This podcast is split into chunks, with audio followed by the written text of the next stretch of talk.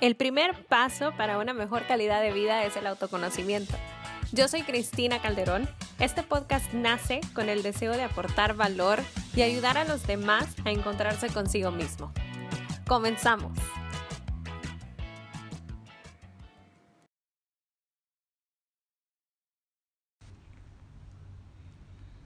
Hola una vez más, gracias por acompañarme en este nuevo episodio.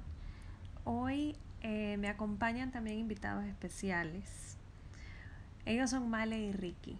Hoy nos van a compartir su historia y bueno, antes que nada les agradezco por este tiempo porque pues nos van a contar lo que están viviendo, nos van a contar su historia y creo que definitivamente hay muchas otras parejas que pueden estar pasando por situaciones similares y el escucharlos a ustedes sentir que no están solos les puede ayudar muchísimo también a ir superando y a ir viendo con otros ojos pues esta experiencia que están viviendo. Ojalá que sí. Sí, gracias por la, por la oportunidad de platicar un ratito y ojalá que sí, que, que si hay personas ahí con planes cambiados o, o bodas suspendidas, pues que sea también de, de provecho para ellos. Cabal, cabal. Si de pronto escuchan un ladrido, es mi perro que aquí está conmigo. Sí, sí, ya lo oí, no te preocupes. No son efectos especiales. Bueno, a ver, cuéntenme, Male y Ricky, cuéntenme un poquito de ustedes. Em, bueno, quizás eh, empiezo yo y que. Ricky complemente ahí. Bueno, nosotros eh, somos Male y Ricky, eh, tenemos ya casi tres años de ser novios, en, en junio cumplimos tres años de ser novios y ahorita en mayo cumplimos seis meses comprometidos, un poquito más de lo que creímos que íbamos a estar comprometidos. En realidad ya tendríamos que estar casados. Em, pero bueno, así son los planes de Dios y a raíz de esta pandemia y pues la cuarentena y las medidas que ha tomado como el gobierno, nos hemos visto, eh, como te decía hace un ratito, con los planes eh, cambiados, pero felices, la verdad, felices de, de estar juntos, de estar sanos, de poder estar eh, cada quien en su casa trabajando y, y creo que de una u otra forma eh, eh, esta prueba de, de último momento nos ha servido un montón como para fortalecer otros aspectos de la relación que no estaban necesariamente mal, pero que, que sí hemos podido trabajar como, como mejor. Así que aquí estamos, ya casi tres años de estar juntos. Qué bueno, qué chivísimo. Me encanta eso que decís, o sea, con, con boda suspendida, pero, pero felices. O sea, aún así, pero, pero felices, pues, de, de que están juntos, felices de que es- tienen salud y felices, pues, de que están, o sea, tienen la bendición de estar en su casa, pues, y trabajando desde su casa, pues. Pues, Qué alegre, qué bueno. pues sí. Bueno, un poco yo te, te agrego y mm, te diría, además de lo que te comentó ya, ya Male, pues ambos pertenecemos también a un movimiento, al Reino Christi. Ya estamos, bueno, yo mu- mucho antes eh, me incorporé, pero desde ahí estamos. Y, y también yo creo que sí nos ha servido mucho, pues todo lo que ha pasado. Pero en realidad es, y, y, y luego tal vez te lo contamos, pero ha sido un proceso, porque tampoco es tan fácil. O sea, de repente puede parecer que uno acepta los cambios y dice, bueno, es, es de Dios y ya lo aceptaste como si nada, ¿no? O sea, quisiéramos eh, tener esa fe así tan ciega de decir, no importa, ahorita cambió todo y, y ya lo acepté, ¿no? Eh, en realidad es todo un proceso, o sea, para que llegues a, esa aceptación y tomarlo con esa tranquilidad y, y, y bueno, y, y, aceptarlo, pues, pero, pero luego también te lo, te lo, podemos ir contando, pero sí, yo creo que, que a veces también la gente no le quede eh, claro o, o, o, no se quede con esa idea de que, de que es fácil, pues, y que, y que hay gente que le cambia, o sea, habrá gente que sí, pero para nosotros al menos no fue así de, ya no se va a poder casar el 9 de mayo, no pasa nada, sigue la vida. O sea, pues sí pasa algo y, y, y, tenés que hacer todo ese proceso, ¿no? Que gracias a Dios lo, lo, hemos hecho, creo yo que bien, y eso es lo que nos ha llevado a este punto, a aceptar que hay cosas que no podemos controlar. Exacto, eso, o sea, cosas que salen de, las, de, de nuestras manos y que día a día pues nos enfrentamos con esas cosas, pues un día va a ser algo, un día va a ser otra cosa, pero lo que tú decís no es algo que de la noche a la mañana uno lo va a aceptar, es un proceso, pues, definitivamente es un proceso. A ver, y para ir conociendo pues también un poquito de, de, de su historia, me dicen, hace, hace seis meses se comprometieron. Sí. Sí. Sí, ok. A ver, yo he visto un, algunos de sus posts de, de, cómo, de cómo fue todo, pero a ver si nos pueden contar cómo fue la sorpresa, cómo fue ese momento. Eh, ah, el del compromiso. Ajá. No sé, Ricky, si querés. Bueno, mira, te, te, te, cuento yo porque quizás, o sea, lo comenté, porque lo comienza el hombre, pues, porque lo empieza a planear y quizás comenzás desde un poquito antes, ¿no? En realidad, pues si te soy sincero, no, no, no, fue muy difícil el pensarlo, porque pues ahí detrás hay una historia de una pulsera, que es la que tiene Male, que la compró alguna vez, y esa pulsera dijimos, pues la vamos a llenar con nuestra historia.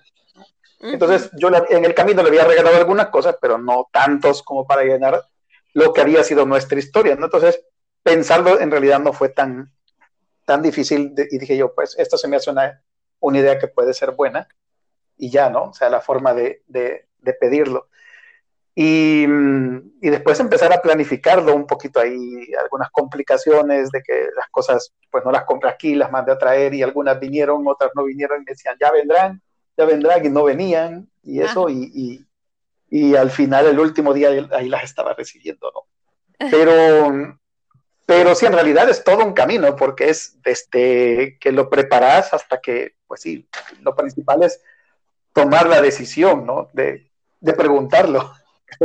Creo que es el primer paso, ¿no? que tomé la decisión de preguntarlo, pero, pero sí, yo creo que yo lo tenía claro desde hace, desde hace tiempo, pero quería organizar algo, algo bonito, pero sí desde hace tiempos lo tenía yo como, como muy claro, ¿no? Porque alguien me preguntaba a mí, mira, y, tú lo tenés, o sea, sí sabes como qué onda, ¿no? Y entonces yo le digo, pues sí, o sea, es que ya teníamos creo que a esa altura cerca de, casi cerca de los dos años. Y entonces yo le decía, eh, yo lo que pienso es que, ¿qué más puede pasar después de los dos años? O sea, si no estás convencido en los dos años, ¿qué va a pasar de extraordinario para que te convenzas después de dos años? O sea, si no estás convencido ahorita es porque no va para ninguna parte. O sea, pues que no puede haber algo extraordinario que no conozcas de ella, o, pues no sé qué podría pasar, pero o ya lo tenés claro o no lo tenés claro. Entonces yo digo, yo, ya lo tenía clarísimo. Entonces fue preparar todo esto, un poco las, la sorpresa, y la sorpresa eran prácticamente recorrer nuestra historia, ¿no? O sea, ver lugares que para nosotros habían sido importantes, recorrerlos y, recordar lo importante que había sido nuestra relación, lo importante de ciertos eventos y, y que al final pedirle que esa historia pues no parara ahí, sino que siguiera en el tiempo, ¿no? Ajá. Pues sí. Esa era la idea, pero lo demás, lo, demás te lo puede contar. Estuvo lleno de detalles y lleno de sorpresas, entonces. Sí, no, totalmente. Y yo quizás antes de seguir con la propuesta tal cual, le agregaría a lo de los dos años, eh, si es tiempo suficiente cuando has tenido un, noviazgo bien vivido, ¿vea? cuando hay una amistad, cuando has trabajado la comunicación, has trabajado la confianza, em, porque de lo contrario, puedes estar en un noviazgo muchísimo tiempo y, no tenerlo claro y no saber hacia dónde va. Entonces también como quizás hacer énfasis en ese sentido que, que por eso es importante tener como noviazgos y, relaciones en general sanas, vea, y, y, buenas. Entonces, pero bueno, volviéndole al, a la propuesta, sí, fue un día, la verdad que súper chivo porque como que el, la excusa de, de Ricky fue que hiciéramos un remake de nuestra tercera cita, que, que fue como una cita bien icónica para nosotros, porque siempre la, la sacábamos como en conversaciones, porque fuimos a misa y luego nos fuimos a desayunar y estuvimos en, en el lugar que, que, fue Denis, como, si no me equivoco, seis horas platicando. Entonces, como que siempre nos reíamos de eso porque decís, o sea, era la tercera cita, que, que tanto había como para platicar y sin embargo, pues sí hicimos como ese clic y, y disfrutamos mucho de esa cita. Entonces, Ricky me dijo, hagamos un remake, no sé qué, vamos a misa y a desayunar otra vez. Y luego, pues que su familia se había eh, organizado para ir al lago y que nos habían invitado, pero que solo podíamos ingresar a partir del mediodía. Entonces, que quedaba perfecto porque podíamos hacer el remake en la mañana y luego irnos para el lago y juntarnos con los demás. Entonces, con esa excusa fue que me, me llevó, o sea, y empezó como ese día, pero en la marcha, digamos, eh, empezó a agregar como paradas que en un inicio yo no, yo no sospechaba nada porque, o sea, dije como, qué manera más original como de darme los, los dijes para la pulsera de la que siempre hablamos que queríamos llenar, entonces como que no sospechaba en medio de toda la ruta, como que pasamos por su casa trayendo cosas para llevar al, al fin de en el lago, entonces se me hacía como todo bien normal, hasta que empezamos a ir como hacia el aeropuerto y ya no se me hacía ni tan en la ruta ni tanto sentido, porque yo decía, o sea, no es como que hayamos tenido una cita en el aeropuerto como para que me vaya a dar un dije o algo así, entonces como que ahí sí ya, ya empecé a sospechar y yo decía como, no, o sea, solo tengo dos opciones, que, que haya pelado cables y haya comprado unos pasajes y no sé para dónde vamos. y ni tengo maleta, ni sé dónde está mi pasaporte, o sea, o de plano ya es como, sí, o sea, me va a proponer, vea, entonces como que ahí ya empezó, empecé a sospechar y creo que después del aeropuerto todavía hicimos una parada en el mar, que es nuestro lugar favorito, para finalmente terminar como que en Corinto, que fue donde me pidió matrimonio. Eh, y, justo me llevó engañada hasta el lago, hasta un deck que está en la orilla del lago, diciéndome que ahí estaba su sobrina, que que un amor y que a mí me encanta estar con ella, entonces, eh, no, que venite, no sé qué, y, pero era raro porque nos parqueamos como que al final, donde casi no había gente, en los ranchitos de, esas, de esa zona no había nadie, y yo decía, o sea, como, ¿por qué va a estar tu hermana con tu sobrinita aquí? O sea, es lo más raro. ¿Dónde, ¿Dónde está? Decime, no sé qué. Y Ricky solo me decía, no, es que está en orilla, no sé qué, porque están en el lago. Y yo, ajá. O sea, y sí, ya estaba como, no, no, o sea, esto ya, ya tiene, tiene que ser porque ya nada me hace sentido, Ricky está muy nervioso. Y así llegamos hasta, hasta ese deck que te cuento y Ricky saca como la última cajita, el último dije, y como yo había andado tomando fotos todo el día, me puse a tomarle fotos y Ricky súper nervioso y siempre me, me dice como, vos te pusiste a tomar fotos y historias para Instagram, no sé qué, y yo ya quería preguntarte, ah. pero Sí, y súper gracioso porque puso su celular escondido para grabar como el momento y justo le ves la cara como de, ¿por qué no se apura? ¿Por qué sigue tomando fotos? Em, y ya luego como que saqué el último dije que justo es un anillito y en ese momento pues se arrodilló y me preguntó que si me quería casar con él y por supuesto le dije que sí y el, el video que estaba grabando también fue sorpresa y luego su familia nos estaba esperando o sea, más gente de la que yo creí que iba a estar ahí, inclusive mi, mi familia estaba ahí también. Entonces, como que esas fueron sorpresas adicionales a las ah. de ese día, entonces la verdad es que sí fue, fue chivísimo. Se lució, se lució Ricky. Ay, mira qué bonito. O sea, sí de verdad fue una, una, o sea, sorpresa. O sea, no te lo, no te lo imaginaste hasta ya el último minuto. Sí, literalmente. O sea, yo de verdad iba súper, engañada. Ay, qué chivísimo. Ah, pues Ricky ya puede dar, puede darle tips también a, todos. vamos a hacer, vamos a hacer unos, unos posts, vamos a hacer unos podcasts con consejos para proponer matrimonio. hombres. Buenísimo, eso puede ser otro episodio, cabal. Ok. dicen que, llevan comprometidos seis meses. ¿Y para qué fecha se iban, eh, iba a ser la boda? Estábamos 9 de mayo. La, ajá, la religiosa 9 de mayo y la civil 25 de abril. Ok, ok. Entonces el 9 de mayo, o sea, ya llevarán que como semana y un poquito más de estar casados. Sí, casi 15 días. Sí, eh, sí, bueno, uno ya pierde la, pierde, pierde la noción del tiempo. A mí me pasa que yo ya no sé ni qué, en qué fecha estamos. Sí, no, totalmente, totalmente. Sí, sí, sí. Horrible.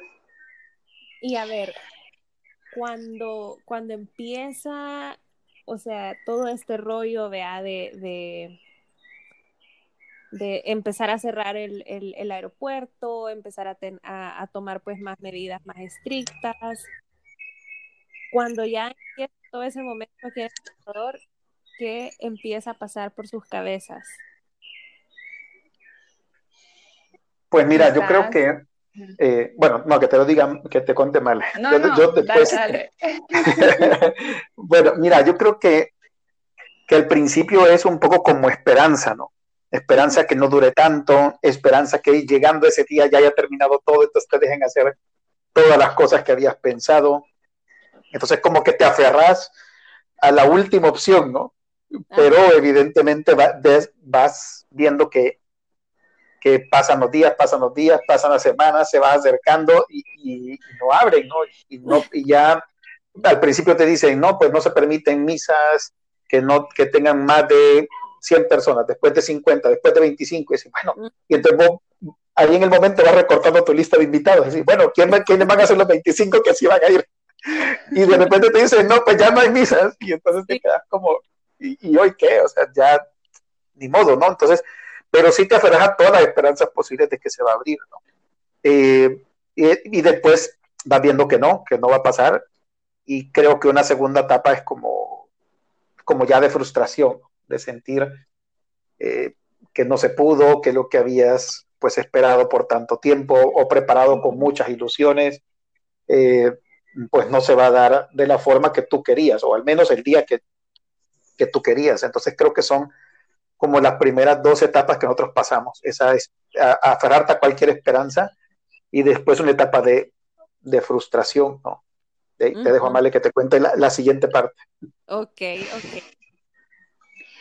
Sí, yo quizás al inicio em, le agregaría como a la, a la, esperanza de la que hablaba Ricky, también un poquito como de, de negación, o sea, en el fondo hay un poco de negación de que, de, de no aceptar que, tus planes no vayan a salir. Entonces, como que creo que eso te mueve a aferrarte a, la, a lo positivo y a decir, no, sí se va a poder, no, esto es momentáneo, no, sí, sí vamos a salir, no, no hay que mover fecha. Y nosotros pasamos mucho tiempo en esa etapa. Entonces, como que humanamente yo decía, no, pero es que, es que no creo que esto sea para, para un ratito pero al mismo tiempo como que no quería aceptarlo, yo decía, pero es que no quiero mover porque estamos o sea, todavía falta para mayo, quizás sí se pueda, no sé qué, entonces como estar en esa lucha interior de si me preocupo, debería de hacer algo o no, mejor dejo que pase el tiempo y veo. Entonces quizás el inicio eh, de este proceso fue, sí fue complicado y, humanamente como difícil de procesar todas las emociones y creo que es un sentimiento en general, cada quien en, lo que le ha tocado vivir a lo largo de esta cuarentena, eh, se ha sentido quizás hasta un poco abrumado de, de todo lo que estás sintiendo y todo lo que estás pensando. Pero ya pasada como la negación eh, slash esperanza, aferrarme a mi plan y de la frustración que, de la que te habla Ricky, de, de pues sí, no, de plano no se va a poder y ni modo. Creo que en nuestro caso particular, que somos bastante dados como a lo racional y no tanto a lo sentimental, eh, aunque no te voy a negar que sí he tenido días en los que simplemente me he sentado a llorar, vea. Em, y a no querer como que aceptar eh, los cambios que se venían.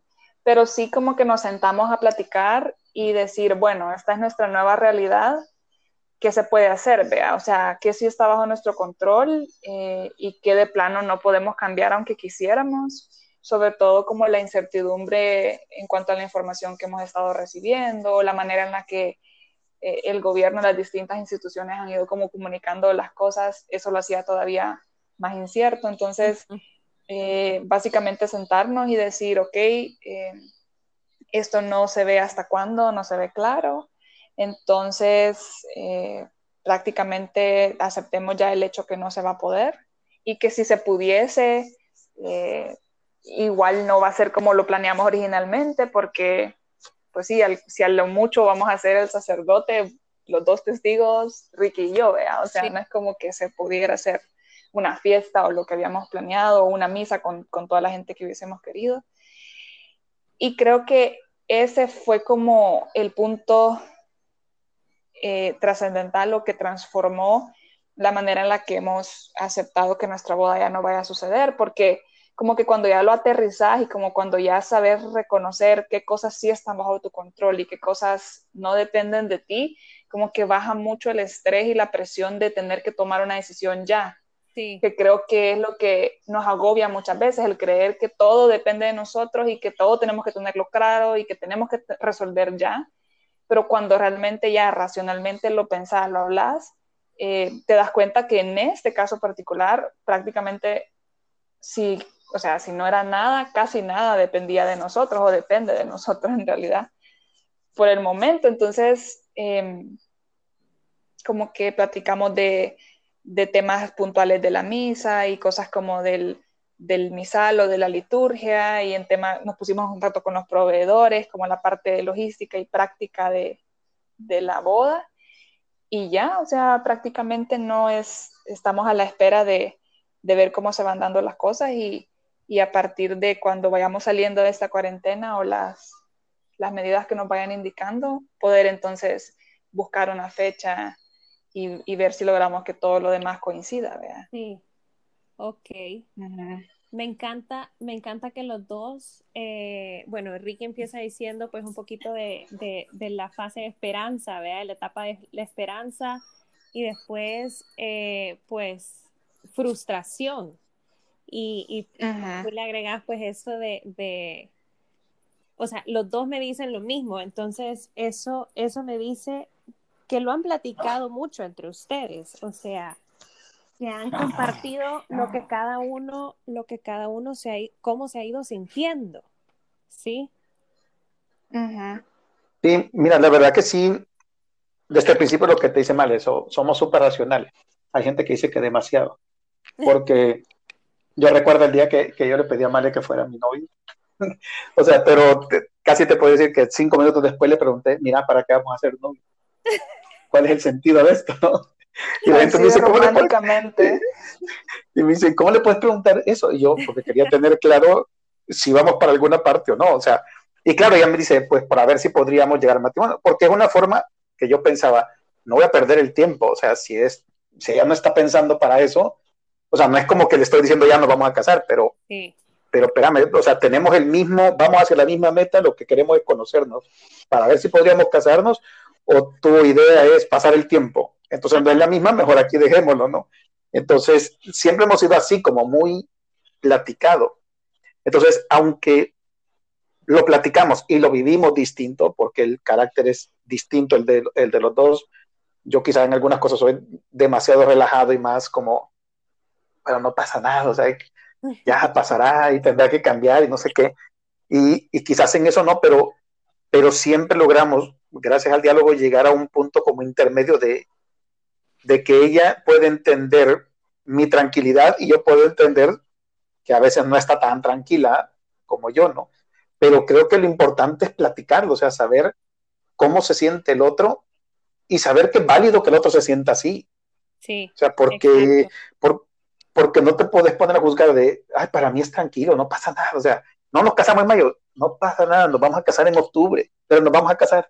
Entonces, ¿cuál es el abatimiento ahorita? O sea, como que uno no puede pensar así, como decir, yo lo puedo pensar así, pero es por mi carácter, pero lo que el otro siente también es válido.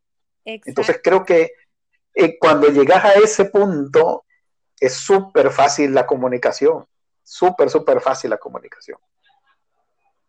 Qué bonito, qué bonito eso que decís de eh, validar pues las emociones del otro, porque, porque como tú lo decís claramente, solo porque una persona lo procese de una forma, no quiere decir que la otra persona lo está procesando de la misma manera. Y es, y es parte de la comunicación y es, o sea, también éxito de la comunicación de él validar las emociones del otro, pues para poder también ayudarle, ¿sí? Para poder también ayudar y, y, pues, y juntos, pues seguir caminando, seguir avanzando en encontrar una solución eh, o, o lo que fuera, ¿verdad? Pues sí. Sí, no, totalmente. Y la verdad es que una de las cosas que hemos platicado con Ricky es que a pesar de todo, eh, de, esta cuarentena, de tener, si no me equivoco, hoy 67 días como sin vernos y sin estar juntos físicamente, que ha sido, pues, como que era, siempre es un reto, pero al mismo tiempo ha sido una, una oportunidad también para lo que te decía al inicio, o sea, trabajar esas cosas que no necesariamente estaban mal, pero que siempre pueden ser mejor. Y en mi caso, con esto último que estaba diciendo Ricky, ha sido justamente eh, decir lo que estoy sintiendo y decir lo que estoy pensando, en lugar de simplemente tragármelo y pretender que no pasa nada, o pretender que todo va a estar bien o que ya tenemos un plan en papel, entonces ya no me tengo que preocupar, sino también aprender a a aceptar lo que el mundo en el que vivimos ahora te quiere hacer creer que no existe, que es el tema de la que somos frágiles, que somos vulnerables, que somos limitados y que no pasa nada, o sea, no estás dañado, no sos imperfecto, no sos incapaz por ser vulnerable. Entonces, como que este momento de incertidumbre, de tener que cambiar nuestra boda, de lo que te decía Ricky, que tenemos carácter diferente, a mí me movió mucho a, decir, o sea, es que no puedo sola con lo que está pasando.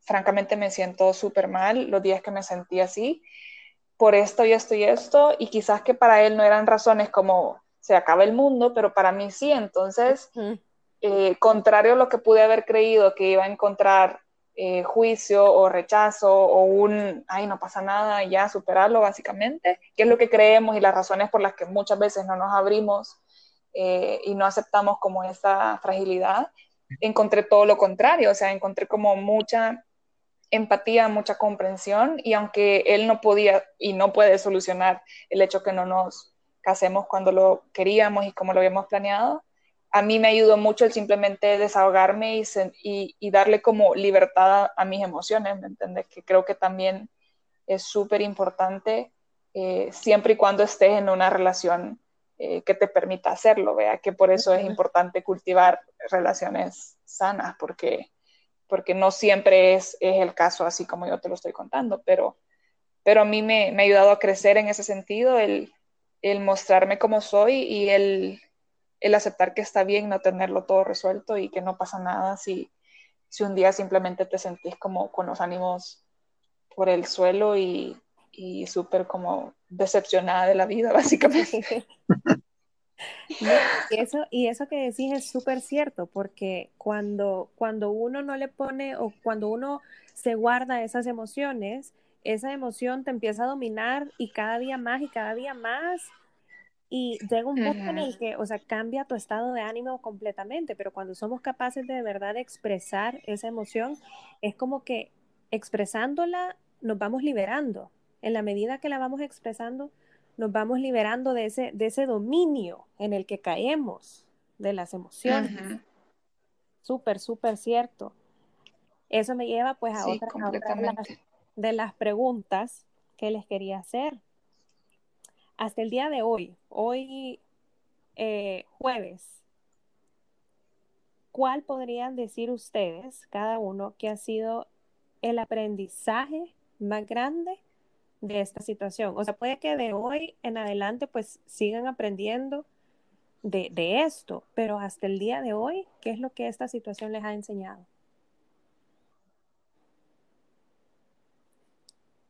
Em, ¿Quién va? si querés, si, o sea, yo creo que lo que te decía Male, no es que no lo teníamos, yo hasta diría que no sé si lo hemos mejorado, la verdad.